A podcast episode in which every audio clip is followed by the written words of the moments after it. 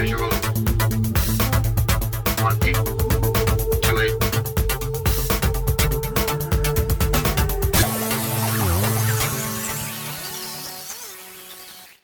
Share information, spread joy. Hey guys，大家好，我是 Tommy。Welcome to Zone Fifty Two，欢迎大家来到五十二区。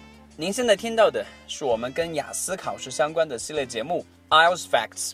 今天要跟大家聊一下，在实际的雅思考试的这个过程当中，我们到底应该用什么样的一个语言风格？就在不久前吧，在中国有一个电视剧叫做《甄嬛传》，因为时代的原因，呃，也因为电视剧里面的人们的特殊的身份。大家说话的方式是非常的古怪，对于生活在现在的我们来讲，那样的说话方式似乎是非常让人难以接受的。我们也知道，在雅思的这个考试过程当中，嗯、它是被分成了四个模块：阅读、听力、写作和口语。对于阅读和听力来讲，we are judging the language，we are judging information。我们其实是在评判考试当中的英文里面所携带的信息。而我们的分数的高低取决于我们的判断是否正确、是否准确。但是对于写作和口语部分来讲，we are actually actively outputting information。我们其实是在主动的通过英文这个语言来输出信息，而我们在这两块当中的得分，也取决于 how well we can actually use this language。我们到底能够多好的使用这门语言？当我们来到这里的时候，很多人就会讲，呃，雅思考试非常的难。我们是不是也得在这个实际的说话，或者说实际的写作的过程当中，要特别的去用一些很难的词，要特别去用一些很复杂的句子结构？Well, it feels like we can only get flying colors by this way。 好像我们只能是通过这样的方式，才能够拿到非常高的分数。所以这里就会带来一个语言风格的一个小小的争论：到底我们是用非常高大上的词汇和句子结构，还是？采取稳准狠的方式来应对在雅思考试的过程当中写作和口语部分测试的要求。When we come to this point，所以聊到这里，咱们真的应该问自己一个问题：提起这个说话或者说语言风格的这个小小的争论 ，Have we ever actually investigated the judging criteria for the IELTS test？我们到底有没有真正好好的去了解一下雅思考试对于写作和对于口语部分的这个评分标准？If we do that, or if we have a sound understanding about this，如果我们对于雅思考试的这个评分标准有一个好的理解，then this fight between different styles，这个所谓的言语的风格之争， 我想就可以很容易的得到一个解决。我们都知道，雅思考试的评分是从零到九分，满分是九分。对于各个模块也是如此。现在的话呢，我们来看一下雅思考试里面的写作部分的满分九分的这个要求。首先，它有四个方面的要求：一，task achievement，你的写作任务的完成度；二，coherence and cohesion，你所写作出来的英文句子之间的联系；第三 ，lexical resource。你的词汇的运用，第四，grammatical range and accuracy，你的语法的使用和它的准确度。对于写作的任务方面，如果你要想拿到满分，你必须做到以下几点：第一，fully satisfies all the requirements of the task，你得完成写作题目里面所提到的所有的要求；第二，clearly presents a fully developed response，你得透过自己的文章。 呈现出一个清晰完整的基于写作题目要求的一个回应，而对于 coherence and cohesion 文章的联系上，对于九分的写作来讲有两个要求。第一，uses cohesion in such a way that it attracts no attention，这就意味着在你的写作过程当中，你得做到让自己的文章有一个很自然的流转，你所用到的承接词或者说承接的句子不会让人觉得非常的突兀。第二。skillfully manages paragraphing，对于你的文章的段落，你的掌控有非常好的一个技巧。好，我们来看一下大家非常关注的词汇方面的使用，lexical resource。对于九分的满分作文，词汇的要求是这样的：use a wide range of vocabulary，你得使用大量的词汇，with very natural and sophisticated control of lexical features。而对于你所使用的词汇， 你有一个非常清楚、非常自然、非常好的把控力。Rare minor errors occur only as slips。如果你有出现词汇方面的小错误，它们仅仅只能是笔误，而不是实际的使用错误。所以我们可以知道，就算是在雅思的满分作文里面，小的笔误也是可以被允许的。而对于大家非常关心的语法部分的问题，我们到底究竟要不要去使用那些非常长、非常复杂的句式？九分的满分写作，它的要求是这样的 ：uses a wide range of structures，你会用到大量的不同的句子结构，but with full flexibility and accuracy。但是不同的句子结构之间，它们必须是灵活准确的。还有，rare minor errors occur only as slips，偶尔出现的小错必须还得是笔误。What we heard just now，刚才咱们听到的这个评分细则，是针对满分的九分雅思写作的。下面咱们再来看一看 满分的雅思的口语部分的这个评分要求是什么样子。在雅思的口语部分的评分当中，四个方面是关注的要点。第一，fluency and coherence。你说话的流利度和你的内容的连贯程度。第二，lexical resource，你所使用的词汇。第三，grammatical range and accuracy，你所使用的语法结构的范围和准确度。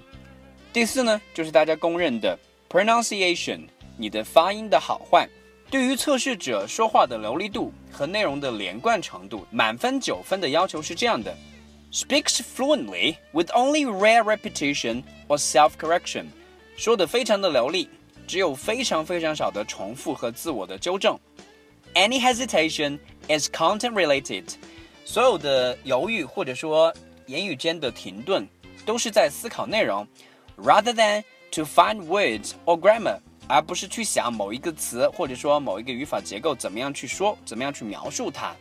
第二，speaks coherently。with fully appropriate cohesive features，所说的话是非常非常完整、准确、流利、连贯的。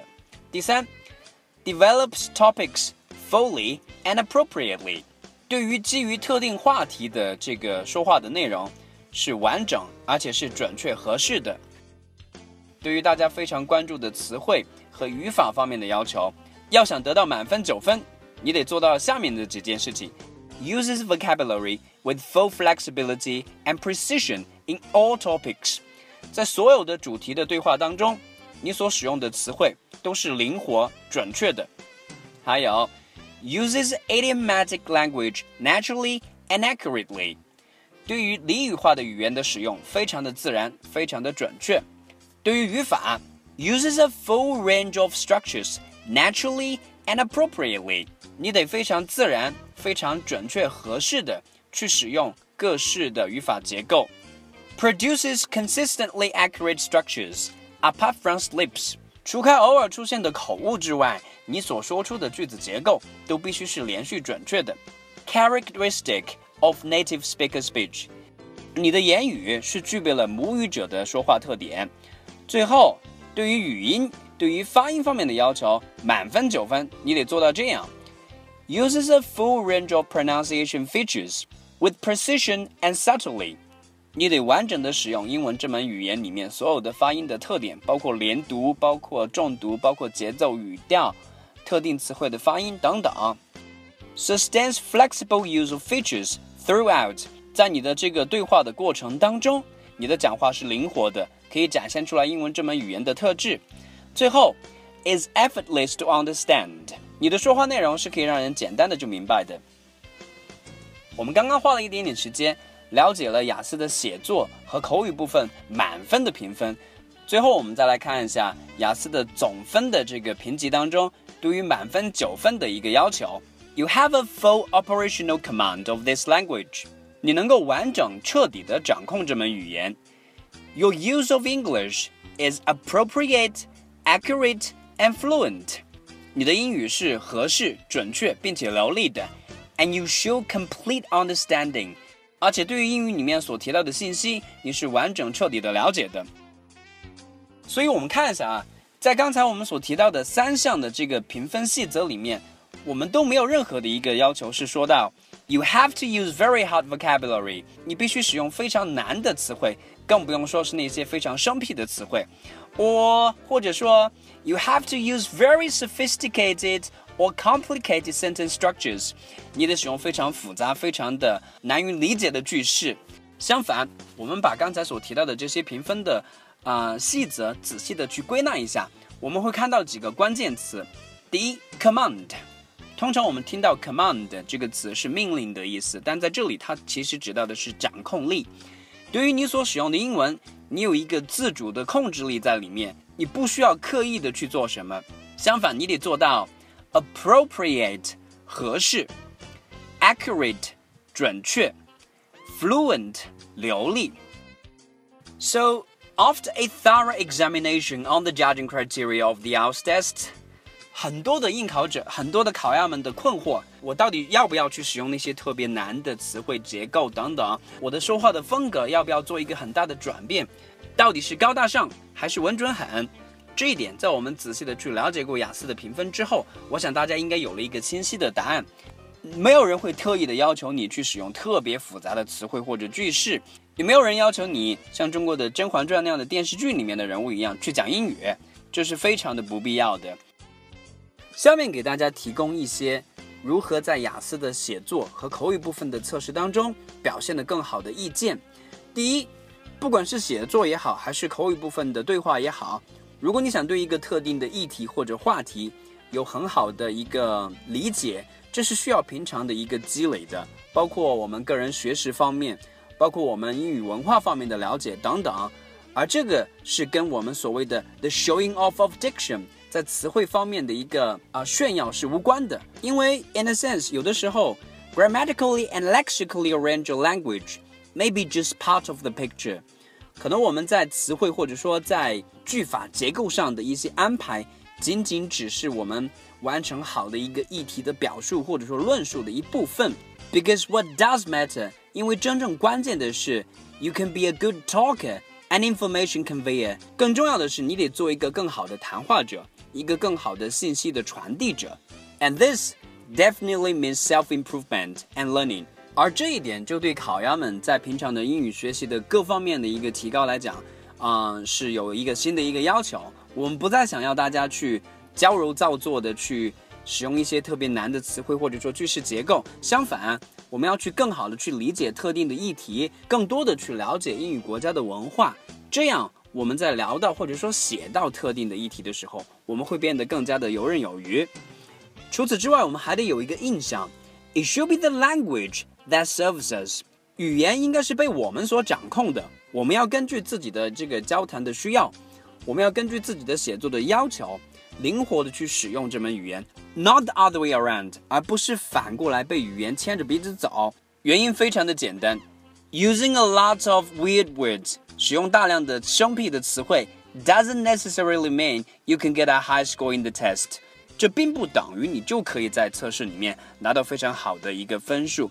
Like what we mentioned in the grading criteria，就像我们刚刚所提到的那些评分的细则一样，choose and use your words accurately and appropriately are the key element。准确、灵活、合适的去选择你的措辞，这才是关键。So it definitely means a lot。to drop the affectation style of your English。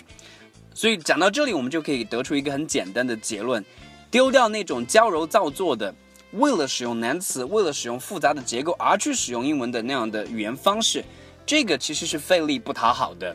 What you say doesn't really matter。你所说的内容并不是那么重要。What really matters，真正重要的 is how and how well you say that，是你如何去说它。Hence。Abandon those frames and formats of using language。 所以聊到这里，我们的节目呢也快接近尾声了。我们真的应该放弃那些所谓的条条框框，把我们的语言变得更加的 natural，变得更加的自然，变得更加的 appropriate，更加的合适，更加的 accurate，更加的准确，更加的 flexible，更加的灵活。雅思考试跟国内很多的英文测试有一个很大的不同，就是它测试的是参与者的实际的语言使用能力，而不是你对这门语言的把玩或者说炫耀。所以回到我们今天节目一开始所提到的那个小小的争论，在雅思考试的这个过程当中，What kind of language style should we adopt？我们到底应该去使用什么样的一个语言风格？到底是高大上呢，还是要稳准狠一些？通过今天的节目，我想大家应该有一个更好的了解了。几个词是非常关键的：appropriate 合适，accurate 准确，flexible 灵活，最重要的是 be natural 自然。那么我们今天的节目的话呢，也就到这里了。如果大家对于今天的主题还有更多想聊的话，大家可以关注我们的新浪微博的公众号“五十二区英语”，我们可以在那边做更多的讨论。